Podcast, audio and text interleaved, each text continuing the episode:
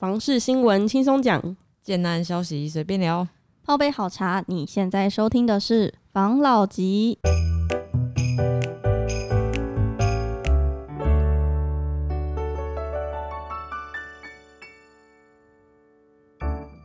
关心你的房事幸福，我是房老吉。我是大院子。我是茶汤会，我是武桐浩，我们今天来聊什么呢？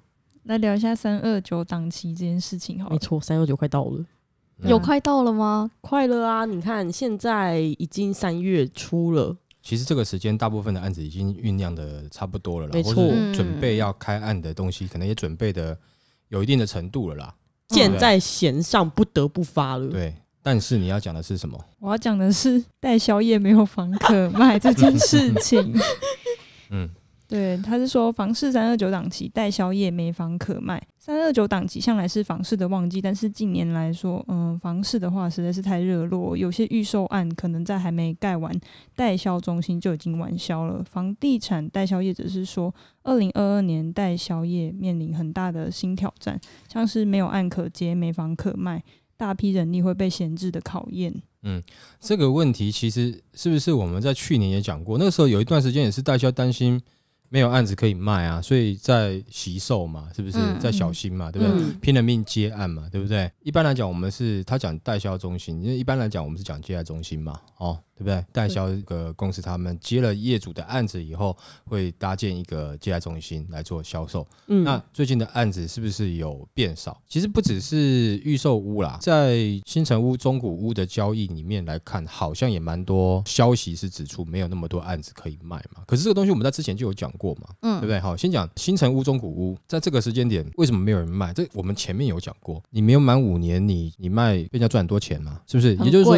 你最近的新城屋来看，你起码大概也是要三年吧。你第一、第二年都还是被抽政府抽太多税了嘛，嗯，所以卖到那个价格你不会满意嘛，对？你卖越高，政府也是抽越多啊，没错，对不对？那我就是我宁愿可能我多放个一年，就是我能放的，他都已经走到成屋了，在缴贷款了，我相信他，而且现在的房贷利率是低的嘛，他一定觉得说，那我再多缴一年，我再降个五趴十趴，是不是很好？嗯，所以应该是去年的时候我们就有聊过了。对不对？对啊，哦，像这样的状况，可能这个新城屋的数量就会比较少。那中古屋可能也是惜售嘛，对不对？希望价格好一点点嘛，对不对？所以嗯应该量也是真的是比较比较少一点点了。没那再来你说预售，之前讲到供料双涨嘛，嗯那现在是土地价格又这么高嘛？那你建商买了以后要推案，他也要先去评估一下，因为他现在重点是他不能随随便便卖很便宜啊，对不对？那他供料的价格都还不确定，我怎么知道后面是什么价格？我我成本都还抓不出来，我怎么推案给你？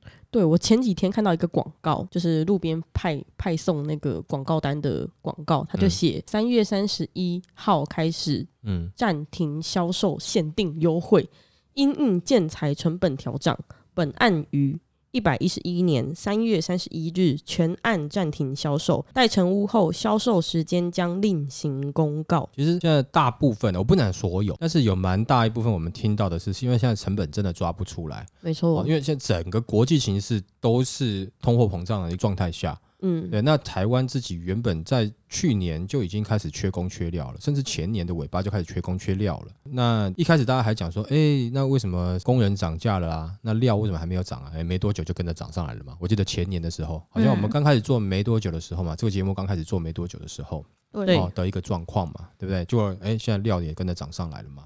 那土地的成本，这原物料，你土地的价格也整个上来了嘛，那房价也上去了嘛，对不对？嗯那我现在就不能随便乱答应说，哎、我要卖多少钱，因为我不知道我的成本在哪里啊。我现在卖的很漂亮，就盖完了以后我赔钱，这不会是建商要的啦。当然，我觉得啦，其实也有部分的建商在观望啦，稍微观望一下，就是哦，大哎、那你你这你这边盖多少钱？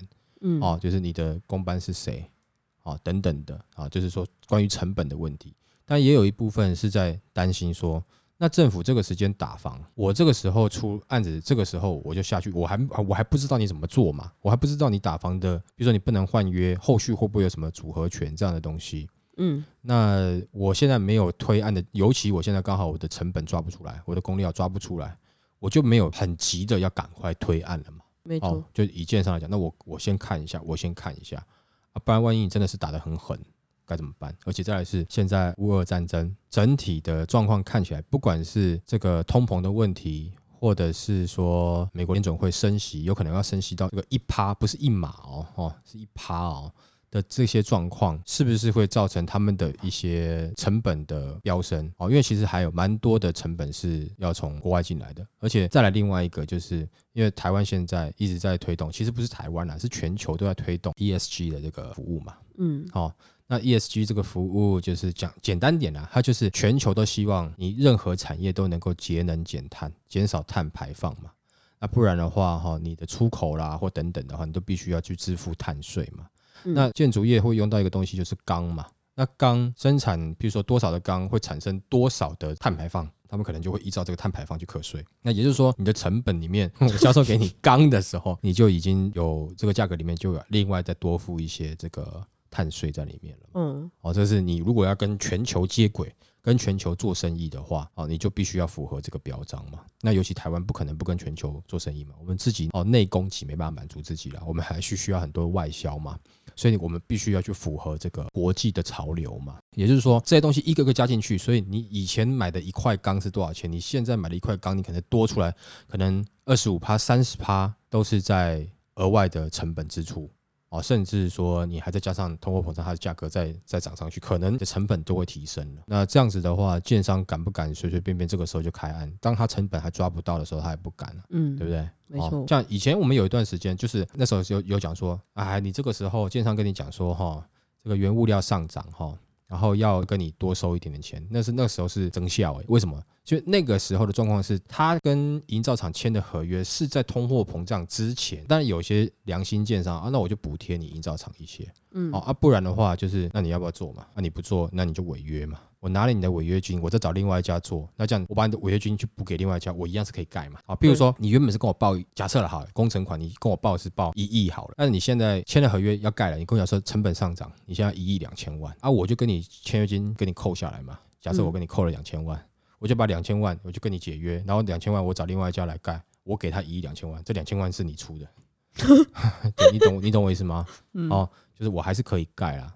但是现在不一样，现在是在通货膨胀开始之后的这些建商，他在设备厂商的时候，的确这个通货膨胀的威力都上来了，所以这个时候你要去签约，你不能讲说建商跟你整销，没有没有没有，因为现在真的是通货膨胀，他们这个时候在发包，不是在那之前定的合约，那这个时候的成本其实都上来了，那更何况那是后来，然后他跟你讲说哦要涨价哦，哦因为成本飙升，现在状况是他连成本升到哪里他都不知道，就一直在升啊升啊，然后要升不升啊，然后国际又有些新闻消息啊等等，他不敢随随便便啊，因为我卖你的，对，总销我卖完了，整栋楼，譬如说好，我们二十亿卖完了啊，结果我的成本呢？我的成本比如说将近二十亿，好。会不会那么夸张？呃，也许不至于啦，但是问题是它投报率就下降很多了啦，对吧？因为它这东西它其实还有部分的是银行贷款的部分嘛，是不是？它也要去负担一些利息嘛，没错，哦，所以最近整个其实，在去年的年中开始就已经是很明显的量缩了，就是量不足，然后又很多热钱，所以那个整个房价一直被炒上来。就是其实供应量，我记得我们在上一集还是上上一集忘记了，我们就讲说，其实房市的供应量在这两年是供应不足的。哦，尤其你去看内政部有一个网站，他去看，就是你去查他的电，就是低使用电的这个户数啊，嗯，就是好像现在已经降到十趴以下了。以前我们要说很多区域有没有，就是它空屋啊。对，哦，对，因为没有人在嘛，就是没有人在住嘛，没错，啊，那它的用电基本上就是会有一个台电它去计算的，你的用电不达多少度数的话，详细数据我忘记了，然后多少度数的话，他认为你是低用电，就认为你是空屋啦。对，哦但是现在的整体就是像这样空屋的的房子有没有，整在所有的房子里面已经降到在十趴以下了。越来越少了。，对，所以也就是说，是真的是蛮多就就入住了啦，啊，或是有嗯在使用，所以的确这个量看起来是没有到那么的到那么足够，那也就是造成房市也会上涨的另外一个原因。嗯那接下来未来房市会不会继续涨呢？那我们的看法了，哦，就是说以目前得到的资讯来看，这不是绝对哈，这不是永远都这样。目前的资讯看起来，这几年应该还是会缓缓涨，因为你物料就涨了。嗯，它不可能赔本卖，而当时人买的土地就不便宜了，所以这个价格应该是很难下去。映在成本上。对对对，嗯那再来你说那房市，我跟你讲房价高不高，跟房市热不热又是两回事嘛，哈。嗯那在前面几年，这个房市热，其实也是热在一些，就是台湾最大的地产开发商，你知道是哪一家吗？嗯，它比十大建商还要更，那是至尊的至尊地产开发商，谁呀、台积电啊，我想说奇怪，谁嘞？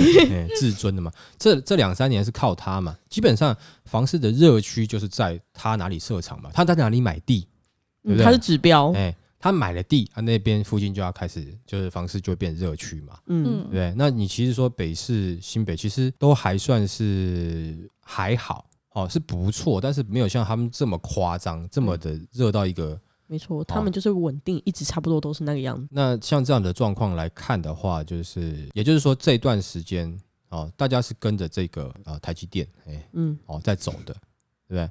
那他在的地方是热区，所以房价跟热区不一定啊。因为你说真的房价高，当然还是北市嘛，北市的价格还是比较高嘛，对不对？那尤其现在有一些北市有做蛮多的一些围绕都跟案嘛，哦，那那些围绕都跟案其实出来的价格单品也都不便宜啊，好、房价还是高的嘛，啊，但是热区不在那边了，哦。热区嗯还是跟着台积电走啦，所以后面的房市热不热，有没有这么的热？我觉得热力一定会下降，它不可能永远热，没有这种事情，永远热那太夸张了，它一定是会慢慢热力下降嘛。啊，但是房价会下去吗？现在看起来，感觉这两三年是有一点难啦。那因为刚好你讲到，譬如三二九按量整个缩减，假设我们今天有自住客的朋友，那这个时候你觉得诶是一个好的时机点，你想要去看房子的话，我觉得可以开始去看了，真的可以开始去看了。哦，你也不一定要去等投资客拿出来抛售，对，也不一定的。你等的，到时候你他抛出来的价格，要是你不满意呢？然后再来就是，呃，因为刚好前几天有回答一个问题嘛，就投资客他在买了一个房子的时候，他可能已经签约金缴了，对，十趴他是一定缴的啦。工程期款他是不是已经先付了五趴了？我不知道。那另外一个交屋款的五趴，是不是要到交屋了？他可能还没有，那因为他可能还在走预售合约的过程当中。那也就是说，他有可能已经付了十五趴了。然后再加上，如果说今天投资客他这个时间点要转给你，他有可能还是会想要赚一点点。那也就是说，你在一开始你就要先，譬如说，投资客如果他想要赚个五十万，你要先准备一个五十万给他，然后再准备一个十五趴的要给建商。为什么要给建商？因为这个投资客他已经先付了十五趴了嘛，对不对？嗯，然后你还要另外准备一个千分之一趴的房屋总价的换约的手续费。那假设我的房屋总价是哦，我们用一千万来算好了，比较好算。一千万的千分之一就是你要准备一万块嘛，再另外给建商啊，还有零零总总加加起来。所以对于你一开始去取得这房子的时候，等于就是你的现金就一下会出很多嘛。那你后面你可能有装潢需求，有什么其他的需求，对不对？那你就身上就没有留钱嘛。人人总是这样子，我能够把钱多留在身上一点，何乐不为？没错对不对？，哈，那现在如果说接待中心它的案量真的不够慢，你这时候你可以去看看的。毕竟你进到接待中心里面去谈的话，它是从头开始的付款，那你的付款的时间点会比较好。当然，更好的状况是，这个案子如果是在三二九档期开案没有多久的，你去看，那这个时候你去跟他看了签约了，到他要准备动工。到他跟你请工程期款，到他交屋，可能你往后拉长的时间，也许有两年到三年的时间。嗯，那你的付款就会比较轻松。那你可以用这样的策略去成家买房子，很好，然后就没有必要挤在一起，因为有些案子他可能已经卖了，譬如说卖了呃半年，他可能已经开工了，嗯，哦，基地已经开挖了，嗯，所以这个时候你即使去接待中心，你跟他签了约，对不对？哦，十趴给了，你可能过没有两个礼拜，或是过一一个月，你就要去付另外一个五趴了。嗯，就时间它会拉的比较近，那你是不是就稍微比较辛苦一点？会吗？有的时候当然没有错，有的会教你说，我们把钱存足了再去买房子。但是有的时候，你看，尤其这两年多的状况，你那时候为了要存自备款，等到现在才买，你存到现在，请问一下你 你怎么买？是不是？所以有的时候是那个时间点，你也许你身上的钱还没有很足够，但是你必须要抢在那个时间点。然后你现在身上现有的，然后其他的你用什么的方式去补足？假设我跟你讲，两年多前我叫你去买房子，对对？那个时候你要准备的自备款，你可能还差一些，我就跟你讲，好好想办法去贷款，或是你跟我借，我算你一点利息给你，好不好？你可能觉得妈神经病啊，人家都是教你要好好存钱，存够钱再来买房子，不要去做自己做不到的事情。好，时代不一样，两年后的现在，你一定存够了当时的不够的钱，对好的自备款，譬如说签约金的十趴，你一定存够了。嗯，那但是这个时候，请问一下，你哪一间可以买？没有，对不对？因为现在的十趴又比当时的总金额更高，因为那个时候的你在看的房子可能是二十四、二十五、二十六，甚至三十万一平的，嗯但是现在你在看的房子可能三十二、三十三、三十没有啊，可能就四十开始啦。四十开始了。嗯好，我们现在讲的就是北市、新北之外这些热区。嗯哦，你不然不能讲北市里面的哈、哦，原本就可能没有这种二字头的啦。哦，嗯那你看这样的话，你努力了这两年，你也好好听话，好好存钱了，省吃俭用。两年过后，你买不起房子；两年前你可能拼一下借一下钱，你买得起房子。但两年过后，你不要这么用投机，你认为，譬如说我讲的方式是投机的，对不对？不屑一顾，就是与我这种人不齿，对不对？哈，那我要遵循老人家讲的，我要好好存钱，存到现在，请问你可以买什么？可以租房子。哎，对对对对，很好，是不是？哈、嗯所以没有说旧的那套不好，只是看时间点。刚好这段时间这个时机点，那当时为什么我会劝进你们一定要去做这样的事情？的确就是因为那个，呃，我们可能看过就是第三轮了嘛，就会知道哦，这个剧本是这样演的嗯，哦。对，就像是你看《复仇者联盟》，看到第三集，你也会知道大概最后谁会赢，对不啊，你懂我意思吗？就是这样的剧本，你可能看了多遍了啦。所以在这一次的这个状况，我觉得自助客哦，千万不要害羞，赶快出门吧。因为我相信啊，这个时候不管是很多代销听到你是自助的，很开心，因为很久没有看到自助客了。他们也知道很多投资客开始在退场了，他们其实也没有那么想要把案子卖给投资客，因为我今天签约给你，你明天回来退，嗯我很麻烦。我今天跟业主讲说，哎、我帮你卖出去三户了。过两天我跟业主，哎、那三户回来退了。业主就觉得，那你这个代销是不是不会卖啊？你把我产品乱卖，是不是？你把我这张廉价品在卖吗？嗯哦，那业主也是会，但业主一定知道了，现在有很多投资客了，但他还是会咬着这个借口去念一下代销嘛。那所以这时候如果说你是自助，你去，我相信很多的接待中心里面其实会挺欢迎你的，你好好跟他谈，好好了解。哦，然后你尝试的去跟他出价谈看看，他虽然说现在是不好杀价了，的确是不好杀价，因为它量不够嘛，不好杀价了。但是你谈看看嘛，啊你你是自助嘛，你有心要买，谈看看嘛。那鼓励自助客这时候可以开始进场了。来下一则，下一则的话是在讲时值新知近五年首见倒退，通膨继续炒热房市。抗通膨的议题就是助燃台湾房市的火柴之一。二零二一年台湾就是每人每月的实值薪资平均是四万出，然后近五年来首见是负成长，显见薪资就是抵不过通膨怪兽，钱变得越来越薄。那房市专家是分析说，去年房价涨幅打败通膨。所以买房抗通膨依然是今年劝败买房的主要话题，也有很多民众看好，就是房市很热，然后很多服务业啊薪资就是很低，蛮多人开始转职了，可能变成代销或是房仲。哎、真的耶！我我跟你们说，我有个朋友，不知道他不会听。我有个朋友，他是卖衣服的，对然后他就是已经在转职房地产的一些相关职业。对嗯，这个不就是这样子吗？台湾人都是这样子啊，就是总是一窝蜂嘛，对不对？对啊就像是你说园区工程师是不是也是一窝蜂去？也是很多人啊，一窝蜂要去园区嘛。然后呃，以前像以前什么普式蛋挞啦，对不对？嗯哦，就是是一窝蜂普式蛋挞嘛。没错然后，还有一个是什么？就是卖冰的，叫香港来的，叫什么名字？我突然忘了。冰火菠萝油，那个是很后面的，以前有一个，好了，那太以前的啦哎，。对对对，反正就是 台湾人流行这样子嘛，就一窝蜂的去做嘛。嗯，然后做到一个状况的时候，开始哎又有淘汰潮了，就会留下来，就是还是会留下那些可能不是说你后来来的不好哦，就是他会留下好的，嗯，你不一定是先的先来做这一行的，就他就是会留下好的，有那其他，厉害的，哎，那、其他的就会被淘汰到其他产产业去嘛，这个嗯很正常嘛。所以这我觉得啦哈、就是说如果你有兴趣去这个。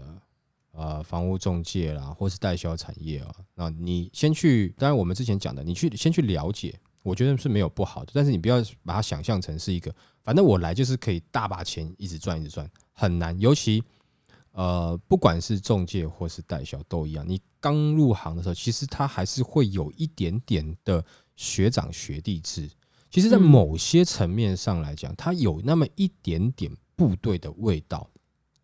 尤其在我年轻的时候，早期的时候，很多的现场的专案呐、哦，都是那种中校退伍啊，哦，呃，讲话那边，呃，小 B 啊，小 B 要来，那种感觉粗里粗气的那感觉。也不是出来，就是你就是感觉他就是一个军人的讲话那个腔啦，他那你刚才念那什么东西？就小 B 一样，哦 哎，就叫你那个菜鸟过来就对了。哦，嗯，啊，你明明是譬如说一个专业人员呐、嗯哦，嗯。不管怎么样，那但是他就是叫你小 B 一样就对了，哦，叫你过去你就过去，哎嗯，是就赶快跑过去嘛。对，那个时候我也刚退伍没有多久啊，听到有人叫小 B 一样过来，好像赶快冲过去，哎报告长官是，哎，这样，哎，马上扫息站好，是不是？好，嗯。没有，我只是说他会有这样的一点状况。如果说你要求是你在平常的工作，你会觉得哦那个不合理，啊不合理。我告诉你，在这个产业里面，不合理的事情很多。嗯。这个产业里面有没有？怎么讲？就是说，它只有目标跟达成，它没有在管你说你觉得合不合理。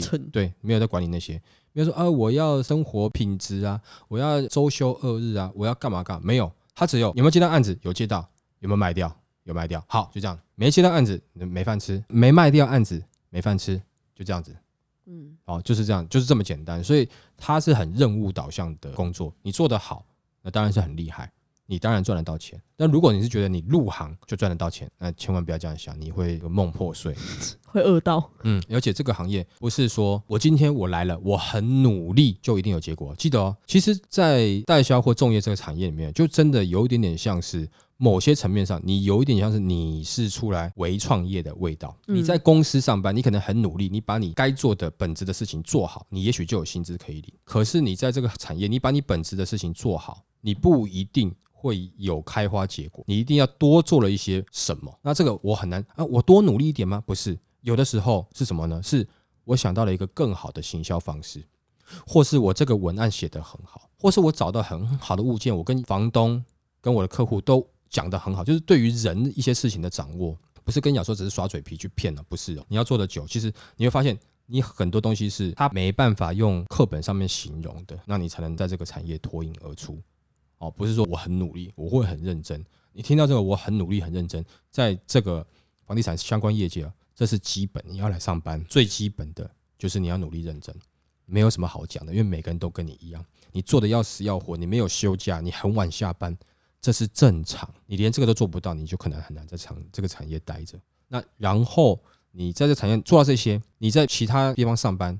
你做到这边可能已经是个很棒的员工，但是你在这边你做到这些，你只是一个对他们来讲只是刚刚好符合这个产业的员工而已，刚刚好符合，就是一不小心你就要被开除的状况下，那你要多做些什么，你才有办法变成是在这个产业里，大家会认为觉得你是个不错的从业人员，哦，是有那么一点难度的。所以那个朋友这样讲，就是说你可以让他试试看了，或者是说你可以跟他讲说大概的状况是怎么样，跟他分享一下，哦。那好朋友就不要让人家走冤枉路。如果他只是觉得我要趁这一波普世蛋挞风潮，我也要来普世蛋挞一下，那千万不要，那我觉得有很辛苦。可能是因为他的朋友就是有在当房仲的，可能有嗯分享一些什么吧，嗯，不知道诶、我会叫他来听房老吉啦。因为我跟你讲，其实你不要说房仲，其实包含像保险啊、汽车业务啊，有些人他就是特别能够卖，嗯，卖的特别好。嗯那他也不一定是特别努力的，看他吊儿郎当的。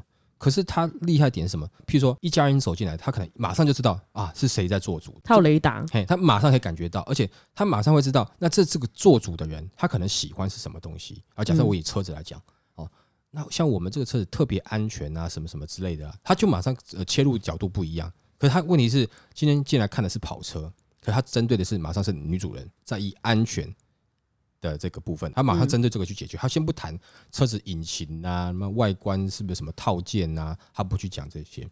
也就是说，啊、卖不卖的好，有的时候是这个人他个人的的特别的雷达有没有感应到。再就是有些人他有特别的人格魅力哦，哦，就是你要去跟人家比人格魅力，好像跟你买挺不错的呢。其实你有时候也没有做什么，就是好像给你 OK 哦，而是因为他长得诚恳嘛？其实不是啊，他看起来也是稍微有点油啊。哎、但是我觉得哎，刚刚给给他他 OK，就是像这样子的哈，就是他比的就是。你可能很难去用表格量化，比如说我今天呢读了几本书，或者是我今天加班了几个小时，我努力了多少能够看出来。在这边你努力是应该，但努力不一定会有结果。啊，有结果一定是你比努力多做了什么。然后他也提到说，现在的实质薪资下降，通膨嘛。前段时间大家很想想说，譬如说我们要买房子来抗通膨嘛。那工作赚钱是一回事，但是有的时候你要让自己有没有的财务能够成长，其实是要靠小小的投资啦。那其实买房子是一种投资哦，它不单单只是住而已，就是它可以做住，它也可以做一种投资，它是可以两用的。那它比股票来的让人安心一点，是你不管怎么样，你那个房子在那边你看得到，股票你只看得到那个图表上上下下上上下下啊，有没有？啊，你上上下啊，我下一直下一直下，哎、没了。好，就感觉好像你在玩游戏，譬如说你在抽什么装备，啊，你一直储值，然后一直抽，一直没了没了没了没了，然后就发火嘛，嗯对？就感觉很像赌博被骗走钱一样嘛。哦，但是房地产像是比较，它因为它毕竟还是属于一个买卖，但是他买了东西以后，它确实有一个保值的能力在那边啊，所以嗯有些人在这个时间喜欢买房来抗通膨。哦，那当然也造就现在可能更多的人会觉得说，哇，那现在整个的状况下，那我不如就也来买房吧。所以其实有很多人也许买他他有点钱，他也没有一定要搬出去住，但是他现在这个时间点，反正我买了一间也可以抗通膨，那我也可以自己过去住一住，当行宫走一走也蛮好的。好，笑死，圆明园之类哎，的，对对对，好像这样的感觉，所以实职薪资的下降，当然我我知道，其实啊，网络上有很多教人家，譬如说投资致富啦，啊，或者是说如何什么有被动收入啦，我觉得这都是可以去了解。嗯但是你只要听到那种很神的，没有很夸张的，记得千万不要被骗，因为这个东西我们就是一直在产生，这每每每两三年，每两三年就是会有一个新闻爆出来，啊某某某他最后变成老鼠，会变成诈骗集团等等之类的。你们记住一件事情，像我没有在跟你们介绍案子，我没有跟你们要干嘛，对不对？就是说啊要跟着投资或干嘛。可是有些老师要让你跟着投资，或是老师要报名牌给你，或是老师要拿给你什么股票给你的，对不对？嗯，这种你们就会觉得很奇怪啊，这么好，你干嘛自己不不弄？对对不对？没错，那很奇怪啊。那你说啊，我只是要让大家一起做，那为什么股神巴菲特不做这样的事情？为什么是凭什么是你来做？对不对？那他拿到他股票资讯更多，他也可以分享给大家、啊。对，嗯那我们像我们在做，我们也没有，我们只提供你，哎，我们可以怎么样去看这个案子？哪边有什么好的消息，你们可以注意，你们可以干嘛？我们分析给大家听，但我没有叫你去买什么，你们自己去评断。不然我们在群组里面，如果说有人问问我们问题，我尽量回答是能够针对呃，比如说提问人的立场去回答是最好。不然如果说有就给一个很 rough 的回答，就是那也没有什么用。但当你如果你们群组里面看到我给这种就是很平稳式的、安全式的、广泛式的回答，就代表可能我那时候真的在忙吧。哦，那可能很多人这个时候就觉得说啊，我现在薪资不够了，我该怎么办？不用担心，因为没几年就是会有这样的状况。好，我现在实质购买力降低啊，等等，没几年就会有这样的状况，就会有。像譬如我举个例子啊，像这个时间点哦，如果你有我，你听了可能觉得很这个不可思议，但是我跟你讲，这个时间如果你可以去借信贷，赶快去借啊！为什么？利率低嘛。先不讲房贷，因为房贷你还要买房嘛，信贷赶快去借啊，对不对？啊，你借了这个信贷这个贷款以后，你可以去买一些东西，你觉得这个东西是在你之后你也会觉得保值的东西啊。那这个时候你再一换算回来，那结果那个信贷的利率这么低，你保值的东西在未来涨上去了，那你不就赚钱了吗？好，那之前不就讲 EFT，嗯当然这是有点风险，但是你换个角度想，如果现在整体的状况下，这种虚拟的区块链的这种币值，或是它它的相关的有设定你所有权的物品，它会增值的话，那你这时候去做个信贷，然后买，那你可能摆个三年之后，你的贷款还完了，结果你的 ETF 涨成什么样？谁知道？但我不是说叫你们去买，然后大家听，我就说举个例子哦，你们要自己去评估哦。哈，ETF 在涨，也一定是某些在涨，不是所有东西在涨，嗯，好？吧？一定是某些在涨。比如哦，我买 ETF 我就一定赚，不是这样子。我买股票我就一定赚，不是你买哪一只啊？那，你我买房子一定赚，不是你买在哪里啊？嗯哦，所以你要去让你的这个薪资不要被通膨吃掉的话，某些时候你可以做一些分散风险的投资，保值的投资。啊、这个是对你来讲是有帮助。我们怎么会讲到投资呢？啊，因为这个新闻是那个通膨啊，对对对对，好。但是我刚才讲，其实房地产也是一个，只是说刚刚回应第一则新闻是最近的案量是比较少一点点。嗯，不过我相信下半年应该还是会有出来的，应该不到下半年年中就会有一些案子又要又要出来了。嗯嗯好那虽然说三二九这次，其实我们在之前我们就讲，其实今年度的三二九有蛮多案子要推的，嗯但是因为最近的状况是有一些延后推案了嘛，对对不对哈？啊，所以之前讲三二九要推，可是最近的新闻是说三幺九没案子可以推，对不对？嗯那但是我们知道是有案子在准备当中嘛，对啊，所以也就是说在年中或者下半年案子还是会慢慢出来啦。可能在五二零之类的吧，嗯，好，所以大家也不用太担心啊。没错，好不好？好，也不要说一急哦，我又没有房子可以买了，我给赶快随便买一买，哎呀，不要，千万不要好。我说这个时间你可以开始去看了，嗯但是你也要看到喜欢，就像是比如说，哎、哎、你三十岁了，你可以考虑一下结婚了吧？你不是走出门遇到一个，哎、小姐，请问我们结婚好吗？不是这样的吧？对不对？你也要出去看一下，你看到喜欢的吧？对不对？不然你每次走出门就遇到隔壁小翠，帅哥啊、哦又是小翠。小翠是谁啦？我们之前有一集讲到小翠嘛，对不对？对，就是永远都遇到小翠啊。嗯，哎呀，小翠，这样哎哎，对，你你总不能这样子嘛，哈。没错，哦，所以是你可以结婚的时候了，但是你要去选；是你可以买房的时候了，但是你要去找，嗯，好吗？没错。哦，但如果小翠是你的菜，那就小翠吧，好吗 好哦，？OK，好，那我们今天分享到这边，好谢谢大家收听这一集的房老吉。拜。拜